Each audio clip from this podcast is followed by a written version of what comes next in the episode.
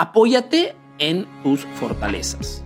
¿Qué significa, Arturo, esto de apoyarse en las fortalezas? Técnicamente también se llama Aprovecha de tu ventaja desleal. ¿Qué significa esto? Significa que cualquier sea tu edad, cualquier sea hombre, cualquier sea tu sexo, cualquier sea tu país, todos nosotros tenemos ventajas desleales o tenemos una gran ventaja desleal respecto a las demás personas. Cada ser humano, por el contexto en el cual crece, la sociedad en la cual crece, el país, la zona, los familiares que con, o los padres con los, que, que tiene, pues al final desarrollamos habilidades más que otras. Un ejemplo, personalmente, desde pequeño, nunca he tenido problemas en comunicar con las personas. Cuando estaba en mi país, en Perú, yo y mi hermano Augusto, que éramos gemelos, nos gustaba salir en actuaciones. Si había, por ejemplo, que hacer una, una, una actuación para el Día de la Madre, Arturo y su hermano estaban ahí, puntuales. Nos gustaba esto. Nos ha siempre gustado el exponernos, el comunicar con las personas. Por mil motivos he desarrollado esta, esta, esta habilidad. ¿Significa qué cosa? Que si quieres dar un plus tu emprendimiento quieres hacer algún cambio, pregúntate, ¿no? Entre todas las cosas que tengo que hacer dentro de mi, de mi emprendimiento, ¿qué cosa es lo que me fascina? ¿Qué cosa es lo que me, me gusta? ¿No? Porque muchas veces los resultados llegan cuando enfocamos nuestras energías en lo que realmente nos gusta hacer. Y estoy haciendo lo que me gusta, lo que me apasiona. Es la ventaja desleal que de repente tengo respecto a muchísimos de ustedes que me está viendo. Esto es lo que, lo que se llama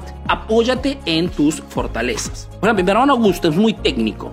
Es una persona que le gusta los números, ha estudiado ingeniería y dentro de la empresa Emprendedor Eficaz se enfoca en el tema de la gestión de las publicidades en redes sociales. que Es un experto de Facebook Ads porque es algo que le gusta, le apasiona. Entonces, a mí me gusta la comunicación, no, no, me causa fastidio ni, ni, ni, ni, ningún tipo de problema comunicar con las personas y hago esto, comunico con ustedes. Mi hermana Mónica, al contrario, es una persona muy ordenada, le gusta la contabilidad, le gusta, se ocupa de la contabilidad y la gestión de los clientes en este emprendimiento. Lo que te digo es esto, una gran forma de poder renovar, de poder innovar tu emprendimiento es enfocarte en lo que tú, lo que más sabes hacer, en lo que más te apasiona. Esa expertise, de esa ventaja desleal, de esa fortaleza, puede nacer un nuevo negocio, puede nacer un nuevo emprendimiento. ¿Por qué no? Puedes, si tienes realmente, eres súper capaz, tienes una fortaleza en, en, un, en un tema que realmente tiene demanda en el mercado, puedes tranquilamente, también en este caso, crear un curso digital y venderlo a través de Internet. Lance un nuevo, un nuevo emprendimiento,